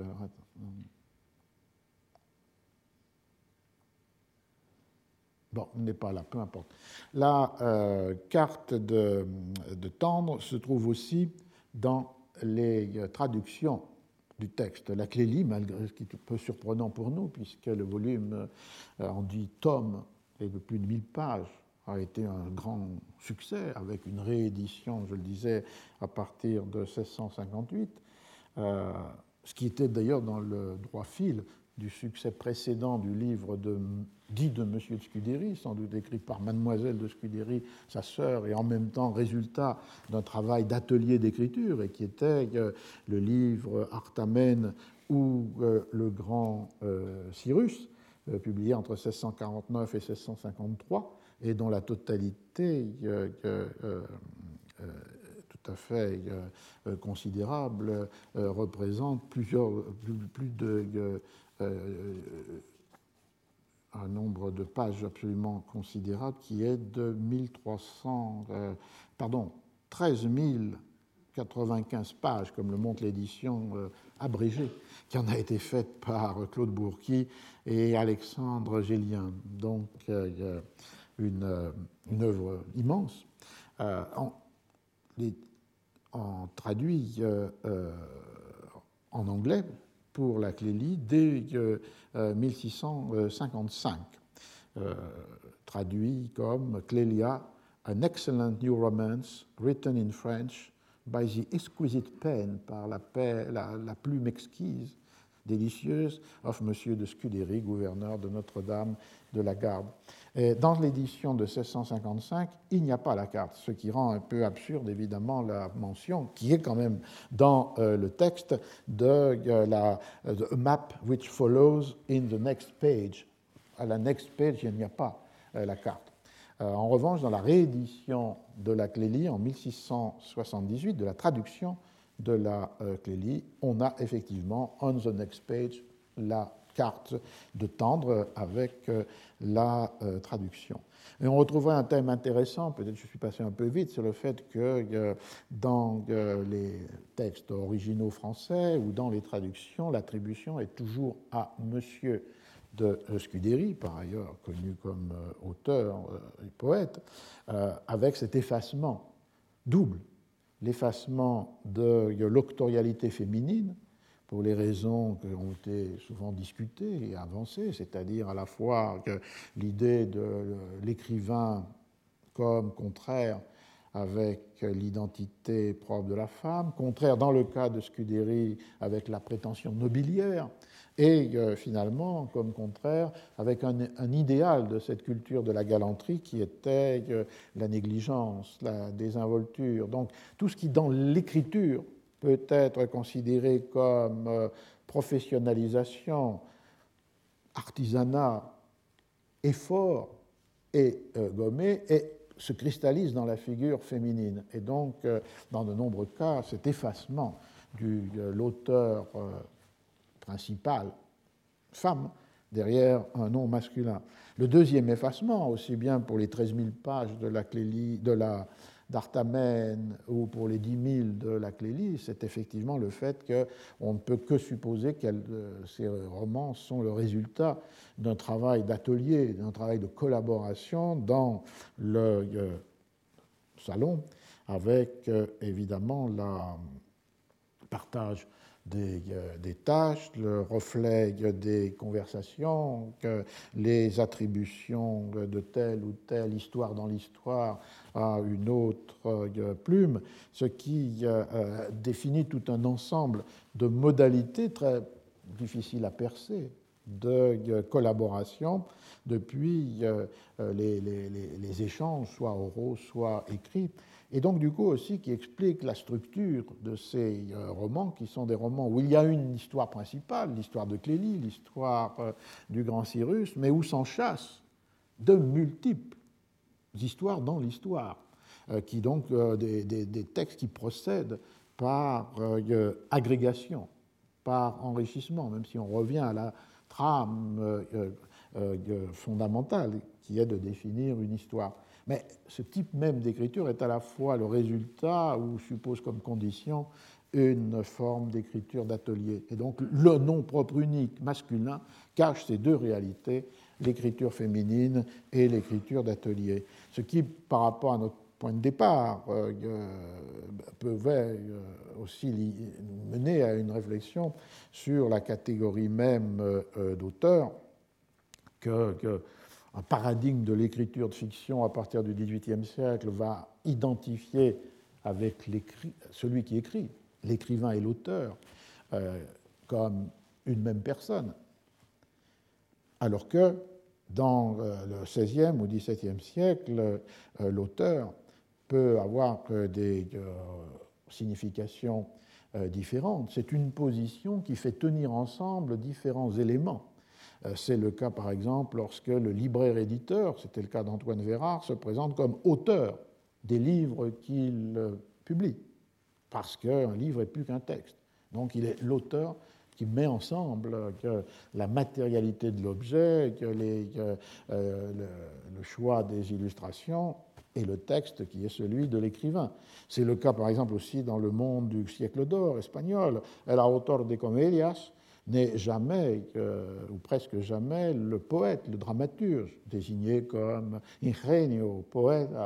Mais l'auteur des comédias, c'est très généralement le directeur de la troupe de théâtre qui met ensemble tous les éléments qui font une représentation. Non seulement le texte écrit par un dramaturge, mais aussi euh, euh, la décision quant au costume ou à la, euh, au, lieu, et évidemment même les questions économiques de la location du choral des comédias. Et on trouverait ici un parallèle, puisque dans leur très belle préface du Grand Cyrus, que Claude Bourqui et Alexandre Géffen évoquent l'idée que finalement l'auteur, c'est celui ou celle, mademoiselle de Scudéry, qui a la maîtrise du tissage textuel, mais les artisans de ce tissage, évidemment, peuvent être plus nombreux que cette maître ou maîtresse du tissu euh, terminé. Alors, malheureusement, je croyais l'avoir, mais je n'ai pas, mais bon, peu importe, la carte du tendre dans les traductions était absolument identique avec celle de, avec la traduction, dans la traduction anglaise de 1678 est un pur décalque de la carte française, simplement avec euh, la substitution de termes anglais aux termes français. Je me suis référé à la traduction et on voit que, euh, comme dans le cas français, la, enfin, comme dans le cas français, le traducteur anglais traduit euh, tablette par she took the tablets et qui sans doute avait dans le monde anglais une référence encore plus forte que dans le monde français à ces objets désignés du nom de writing tables et qui étaient effectivement ces objets qui permettent d'écrire sans plume ni encre et qui permettent euh, d'effacer là où on a écrit puisque le papier préparé, vous vous souvenez des définitions du dictionnaire de l'Académie, permet d'écrire avec un style ou avec euh, un euh, crayon. Et la carte est effectivement euh, a map effectually designed with the hand. Donc, elle a décrit, dessiné avec sa main la carte sur euh, les euh, tablettes. Et cette anomalie, puisque la traduction est fidèle au texte en 1655, mais l'édition ne porte pas la carte qui est annoncée comme a map which follows in the next page. Pour le reste, il y a un décalque parfait, puisque les trois chemins sur la carte de, de Tendre sont le, men are euh, tender on inclination, donc l'inclination, le chemin le plus rapide, le chemin par voie d'eau, euh, tender on esteem ou tender on recognizance, et qui sont les deux autres voies par reconnaissance ou par estime. Donc c'était la, cette première partie. Je vais commencer de ce qui nous retiendra la, pas la semaine prochaine, mais dans 15 jours, et qui est de venir finalement ce qui a été mon point de départ pour cette euh, esquisse de recherche, c'est-à-dire euh, euh, le constat qu'il y a dans les éditions de la fin du XVIIIe siècle, deux d'entre elles, du Don Quichotte en espagnol, des cartes. il y a, on peut peut-être montrer celle qui nous retiendra la semaine prochaine, qui est l'introduction dans l'édition 1780 reprise dans un autre format en 82 et dans l'édition 1797-98, l'introduction des cartes qui donnent à voir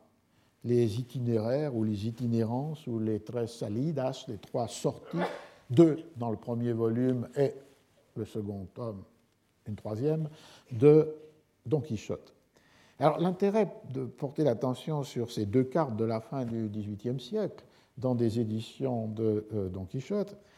c'est un intérêt de différence, parce que, un, il ne s'agit pas de cartes allégoriques,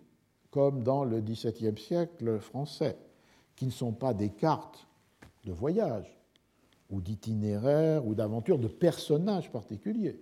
Ce sont euh, euh, des, cartes,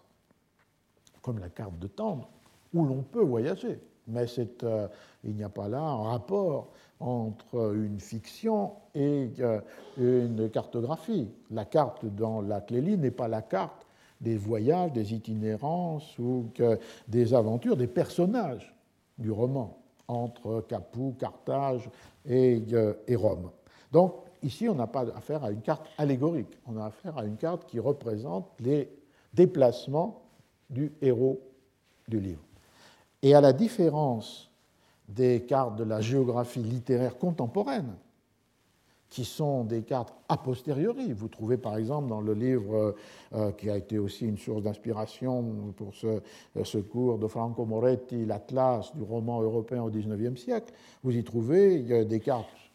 sur des romans bien antérieurs au XIXe siècle, mais qui ne sont pas des cartes présentes dans le roman, qui sont des cartes construites par le critique du XXe siècle. C'est pour, euh,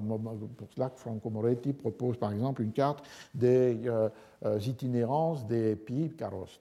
dans, dans, les romans picaresques, le Guzmán de Alfarache ou le Buscón de Quevedo, qui se terminent d'ailleurs tous les deux à Séville et le départ sur pour les Indes, c'est-à-dire pour l'Amérique. Ou bien il propose une cartographie d'un des grands romans hellénistiques qui est derrière à la fois le Grand Cyrus ou la Clélie, et qui est derrière un livre dont je vais parler peut-être aujourd'hui aussi, qui est le, le, enfin, le dernier livre publié après sa mort euh, de Cervantes, les travaux de Persiles et Sigismunda, euh, et qui est le roman hellénistique de euh, Xénophon, Les Éphésiaques. Et Moretti construit une carte du bassin méditerranéen pour suivre les euh, déplacements, les aventures des deux héros et d'autres de ce texte de Xénophon, un des grands romans hellénistiques euh, avec les Éthiopiques. Mais là, on a affaire à une reconstruction très a posteriori. Le cas des cartes du Quichotte sont intéressants puisqu'il s'agit à la fois des cartes de l'itinérant, des itinéraires ou des itinérances de Don Quichotte dans les deux parties du roman, 1605-1615, et roman avec guillemets, puisque euh, jamais euh, Cervantes n'utiliserait le terme novella pour désigner euh, le livre, à la fois parce que novella désigne nécessairement des histoires brèves et parce qu'il veut que le livre soit une historia, joue sur la fiction entre une histoire fondée sur des archives, des recherches, des discussions érudites, et non pas comme une fable pour créer cet effet de, déstabilisation euh, du lecteur par rapport euh, au genre. Donc, euh, il s'agit ici d'une cartographie interne des espaces du livre et d'autre part une cartographie dans des éditions qui évidemment sont assez loin des premières éditions, mais qui en même temps sont des éditions pour la lecture.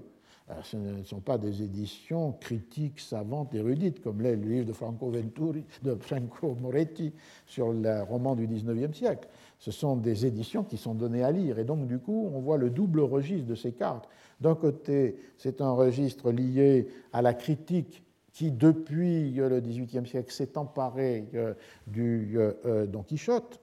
donc une critique euh, érudite, à distance du texte, qui en euh, veut étudier euh, les figures, la, composition. Et d'autre part, ce sont aussi des éditions pour des lecteurs ordinaires, et donc du coup de s'interroger sur quel effet sur la lecture d'une fiction produit la présence dans ce texte d'une carte qui est celle qui permet de suivre les euh, itinéraires des euh, héros. Un élément supplémentaire pour brouiller la distinction entre le monde du texte et le monde euh, du lecteur, qu'avait bien souligné Borges dans un des essais qu'il appelle Les magies partielles du Quichotte, et qui est fondé sur cette idée des dispositifs qui brouillent la différence, si nette dans beaucoup de cas, entre le monde du texte qui est celui d'une fable et le monde du lecteur qui est celui euh, du monde euh, réel. Donc l'intérêt pour ces deux cartes peut,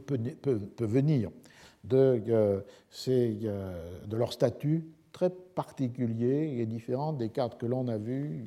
ou que l'on peut voir dans le livre de Moretti, que l'on a vu dans l'étude du XVIIe siècle français la question que je posais, c'était de savoir si l'on pouvait opérer sur le Quichotte le même type de lecture que m'a animé pour la clélie, c'est-à-dire euh, la carte dans le texte, la carte dans les mots, par les mots, et d'autre part, euh, la carte dans la matérialité euh, de l'estampe. La réponse, évidemment, est non, parce qu'à ma connaissance, mais peut-être je me trompe, il n'y a pas de référence à aucune carte dans Don Quichotte lui-même, dans le texte même du Quichotte. Donc ce jeu, on peut essayer de le faire, je vais terminer avec ça, avec un autre texte de Cervantes et quelque chose qui n'est pas à proprement parler une carte, mais qui serait plutôt une vue cavalière d'une ville, un peu, comme dans certaines des, euh, des illustrations de, de l'Orlando Furioso, particulièrement dans l'édition de 1584. Cette euh, présence, elle se trouve dans euh, le, Los Trabajos de Persiles et Sirismunda, donc le livre laissé par Cervantes, publié en 1617, et comme je l'avais rappelé dans la géographie externe de la circulation des œuvres, une immédiate appropriation par la traduction, puisque en 1618, l'année suivante, deux traductions concurrentes sont publiées euh, en euh, français. Alors, le, c'est un immense euh, roman sur le modèle hellénistique, et pour Cervantes sûrement l'œuvre la plus importante qu'il a écrite, pouvant entrer en compétition avec les grands romans hellénistiques, par exemple pour lui les Éthiopiques d'Héliodore. C'est une histoire qui commence au nord,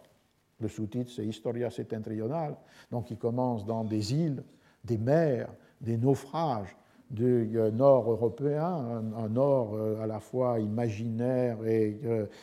appuyé sur la lecture d'un certain nombre de chroniques ou de descriptions, et qui se poursuit les personnages multiples qui se rencontrent à différentes occasions dans ce monde barbare des îles et des naufrages du nord, arrivant à Lisbonne et dans les deux, troisième et quatrième parties, entamant le pèlerinage, de là le nom qui lui est souvent donné, de los peregrinos, le pèlerinage de Rome, et traversant du coup euh, le Portugal, l'Espagne, le sud languedocien et provençal de la France, et les villes italiennes, et l'immense histoire se termine à Rome. Dans le livre 3, donc ils sont déjà euh, en, en Espagne, les peregrinos rencontrent, les pèlerins rencontrent au chapitre 10, euh, euh, sont dans un village, et on peut supposer peut-être qu'ils sont, euh, qu'ils sont dans un village de la, de la Manche, et Cervantes joue en quelque sorte avec lui-même et avec une référence du Quichotte, puisqu'il commence cette histoire dans l'histoire, qui est le chapitre 10 du troisième livre du Persiles et Sirismunda, par mettant donc cette vérité à profit, je dirais que la belle troupe des pèlerins, poursuivant son voyage, parvint dans une localité ni très petite ni très grande, du nom de laquelle je ne me souviens pas. Et très tôt était devenue fameuse cette première phrase du Quichotte qui parle d'un lugar de la Mancha, d'un lieu de la Manche euh, euh, de lequel je ne veux pas me souvenir. De cuyo nombre no quiero acordarme. Et là, c'est un jeu d'écho à distance de 1605 à 1616, puisque c'est la date de mort de Cervantes et il termine le Persiles, euh, de, cette, de Cuyo Nombre, no me acuerdo, de ce petit village, donc un village de la Manche. Et qu'est-ce qu'il rencontre dans ce village de la Manche Sur une place, je vais citer, au milieu de la place publique, par laquelle ils devaient forcément passer, ils virent un attroupement de badauds, occupés tous à contempler et à écouter deux jeunes gens qui, habillés en captifs, récemment rachetés, étaient en train de commenter les figures d'une toile peinte qu'ils avaient déployée par terre ils semblaient s'être déchargés de deux pesantes chaînes qu'ils tenaient près d'eux, signe dénonciateur de leur pesant malheur. Et l'un d'eux, qui pouvait avoir 24 ans au plus, pourvu d'une voix claironnante et d'une langue fort habile, faisait claquer de temps à autre un air de bœuf, en d'autres termes un fouet, qu'il tenait à la main et assénait si fort qu'il perçait les tympans et crevait la nue de ses éclats, tout comme fait le cocher lorsque, pour châtier ou pour menacer ses chevaux, il fait retentir les airs de ses coups de feu. Donc, sur le sol, un lienzo grande, une toile euh, peinte, parce que c'est un grand, une grande toile pintada, dans le texte original. Et qu'est-ce que représente cette toile, commentée par ces deux jeunes gens qui apparaissent comme étant des captifs, évidemment des captifs du, du monde musulman, et en particulier d'Alger, récemment rachetés Voilà ce qu'il commente, le captif racheté, ou supposé tel. La ville, messieurs, que vous voyez ici peinte, c'est Alger, épouvantail et tarasque de toutes les rives de la mer Méditerranée, port universel de corsaires, rempart et refuge de larrons, qui, depuis ce petit port que vous voyez peint ici, sortent avec leurs vaisseaux inquiéter l'univers, puisqu'ils osent outrepasser les colonnes d'Hercule, assaillir et piller les îles les plus éloignées, qui, pour être entourées de l'immense mer Océnone, se croyaient à l'abri, pour le moins, des vaisseaux turcs. Ce bateau que vous voyez ici, en taille réduite, comme le veut la peinture, est une galiote à 22 bancs, dont le maître est capitaine et le turc qui est là, debout, à arpenter le coursier. Il tient à la main un bras qu'il a coupé à ce chrétien que vous voyez là-bas. Il s'en sert de fouet pour ensingler les autres chrétiens amarrés à leur banc. C'est qu'il craint d'être attrapé par ces quatre galères que vous voyez ici, lui donner la chasse et gagner sur lui. Ce captif-là, premier du premier banc, qui a le visage défiguré par le sang dont les coups du bras mort l'ont éclaboussé, c'est moi, qui servais d'espalier, c'est-à-dire celui qui était sur la galère mis de dos, espaldas, par rapport à la direction de la galère, qui donc euh, regardait du côté des galériens et donnait en quelque sorte la, euh, la cadence. Euh, c'est moi qui servais d'espalier sur cette galiote, et l'autre, là, tout contre moi, c'est mon compagnon, moins couvert de sang, pour s'être moins fait trié. Alors c'est donc une vue d'Alger, une représentation d'Alger, où vous voyez, avec un effet, disons, de, de, contre-zoom, on pourrait dire, il commence avec la description, à décrire l'ensemble qui doit être montré sans doute sous la forme d'une vue cavalière, le port duquel sortent ces euh, bateaux, et avec une, cette remarque très brodélienne des raids que faisaient euh, les barbaresques passant euh, le détroit Gibraltar pour rasier sur les côtes des pays du Nord des populations ou des, ou des biens. Et puis, par un effet de, rétrécissement de la focale sur les bateaux, un bateau, son bateau et lui-même. Il y a donc là un début d'une histoire qui commence avec dans le texte la présence de, la toile, qui n'est pas à proprement parler une carte, mais un peu comme on, pouvait pourrait l'imaginer à partir euh, des illustrations de l'Orlando Furioso, qui se termine avec cette vue cavalière sur laquelle on peut placer les personnages, et là lui-même sur le bateau à l'intérieur de la mer qui elle-même renvoie à euh, la vue cavalière du port euh, d'Alger. Alors l'histoire, pour la terminer, est que l'alcalde du village, qui lui-même a été captif euh, à Alger, euh, a des doutes sur l'authenticité euh, du récit des deux jeunes gens et il les confond. Eux avouent leur supercherie. Ce sont en fait des étudiants de Salamanque qui essayent de gagner de l'argent comme ça pour aller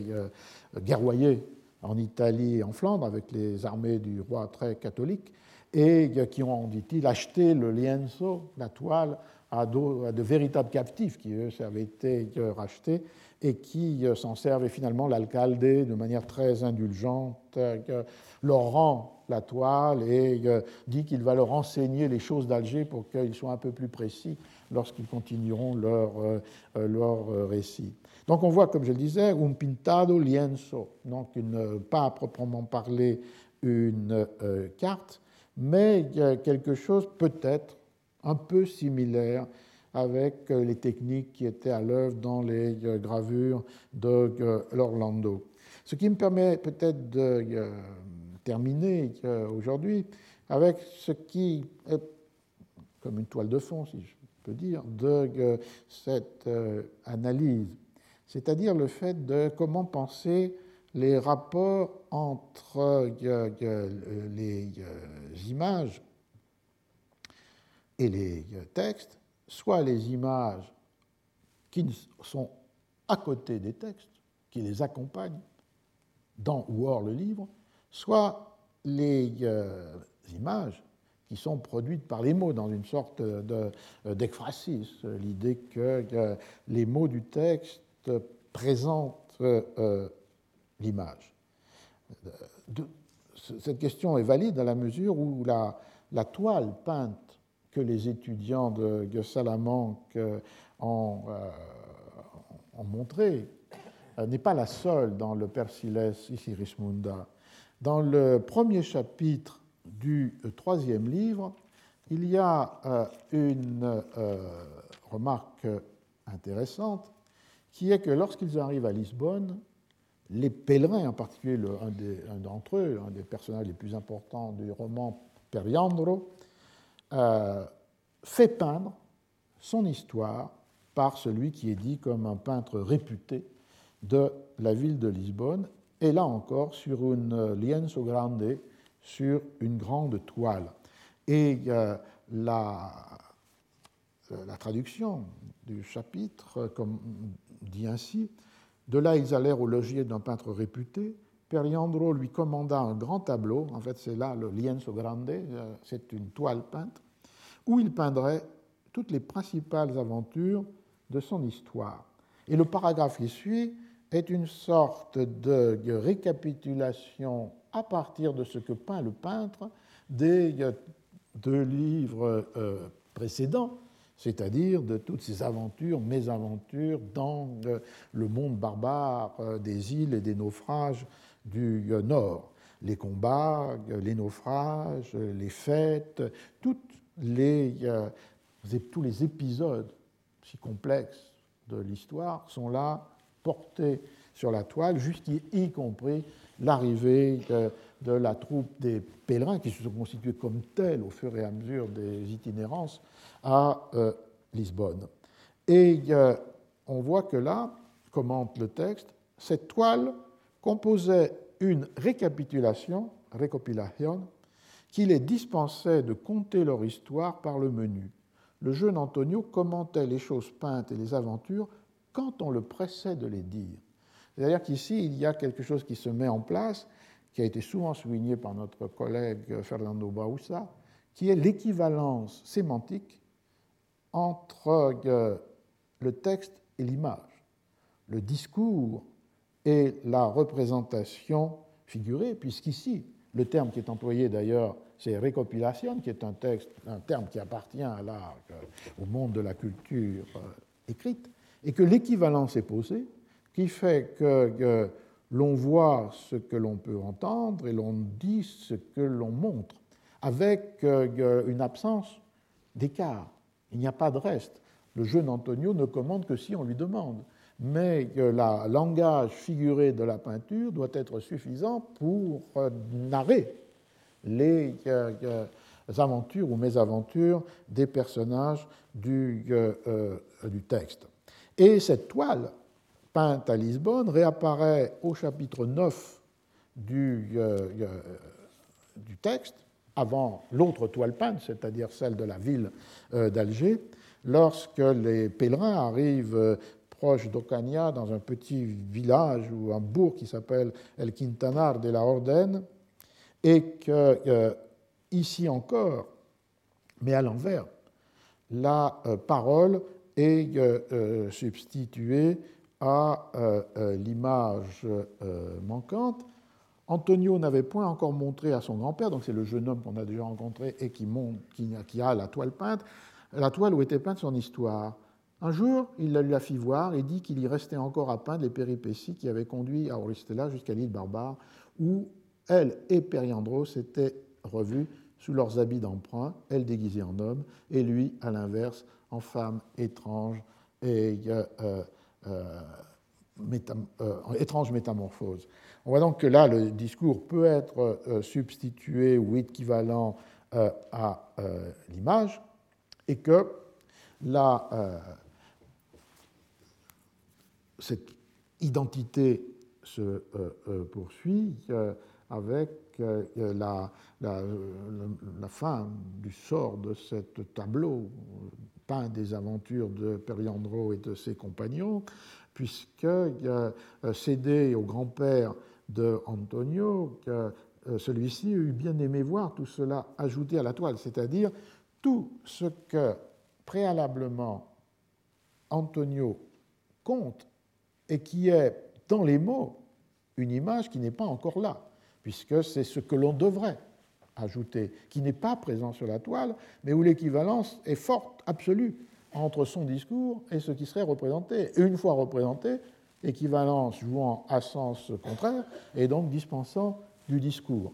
Alors donc le grand-père eut bien aimé voir tout cela ajouté à la toile, mais tout le monde fut d'avis non seulement de ne point faire cet ajout, mais d'effacer même ce qui avait été peint, car d'aussi grandiose et inouïe aventure ne devait point figurer sur de chétives toiles, mais être inscrite sur les lames de bronze et gravée dans la mémoire des hommes. Néanmoins, le grand-père Villaseñor voulut garder la toile, ne fût-ce que pour y contempler les portraits réussis de ses petits-enfants, dont parmi eux Antonio, et l'incomparable beauté et la présence d'Orustella et de Periandro. Vous voyez que le système de l'équivalence peut jouer euh, dans euh, les deux sens, un discours qui donne à voir une image pointe encore là, ou bien une image qui rend inutile la narration et le discours. Cela dans une économie du rapport texte-image où il n'y a point de reste, où il n'y a point de perte, où il y a une euh, superposition, une euh, équivalence. Et on retrouverait, je vais terminer avec, euh, avec cela, simplement pour opposer à une autre économie de ce rapport, qui s'imposera au XVIIIe siècle, c'est-à-dire l'image montrant ce que le texte ne peut énoncer, et le texte pouvant énoncer dans sa séquentialité et son euh, enfin, sa possibilité d'infinie addition, ce que l'image nécessairement fixée ne peut, euh, euh, ne peut montrer. Il y a l'idée que les textes montrent et que les images énoncent, se substituera cette relation qui est une relation de complémentarité, puisque l'un, le texte ne peut pas euh, énoncer par exemple la simultanéité d'opérations qui se trouve représentée sur l'image, et que l'autre, euh, l'image, ne peut pas s'accroître indéfiniment comme le fait un texte linéaire et séquentiel. Mais pour terminer et faire transition euh, avec la prochaine fois et l'entrée avec les cartes du Quichotte, on retrouve aussi cette euh, euh, euh, équivalence dans le texte de Don Quichotte lui-même. À la fin de la seconde partie, au chapitre 71, on est très près de la fin de l'histoire qui comporte 76. après la défaite sur la plage de Barcelone du Don Quichotte par le chevalier de la Blanche Lune, il a décidé, comme vous savez, de faire chemin de retour jusque dans son Lugar, dans son village de la Manche, et là peut-être de commencer une autre fable, une autre fiction qui serait euh, euh, une fiction non plus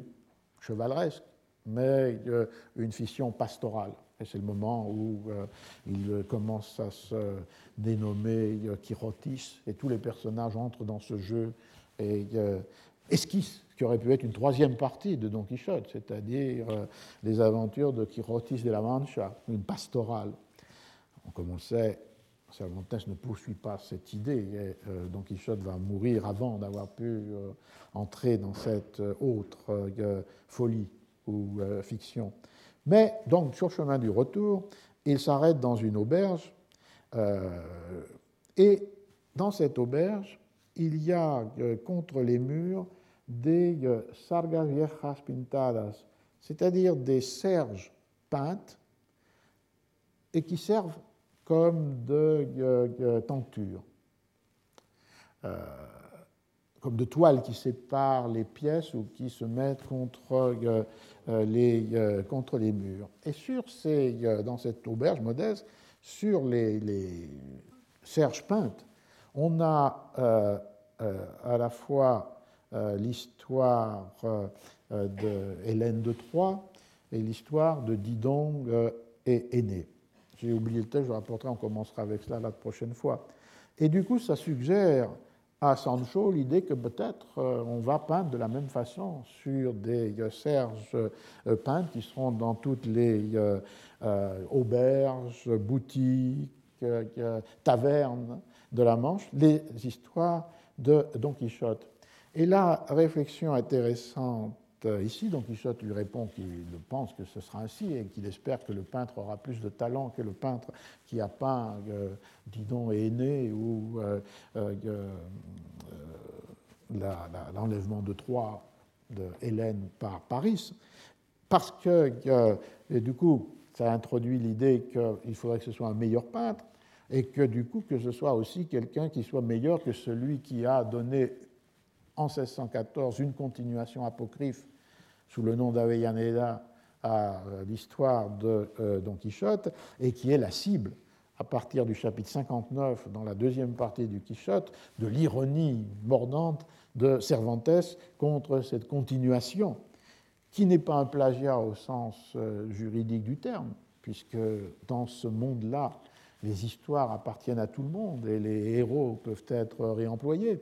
mais qui est pour euh, Cervantes euh, une déformation, euh, une détérioration de son histoire. Et donc, du chapitre 59 jusqu'au dernier chapitre, les moqueries se multiplient contre le livre publié en 1614 d'Avellaneda comme le second tome de Don Quichotte de la Manche. Et faisant le parallèle entre le peintre qu'il espère et qui aura plus de talent que ce peintre des euh, Serge, peintre des auberges, avec cet écrivain qui euh,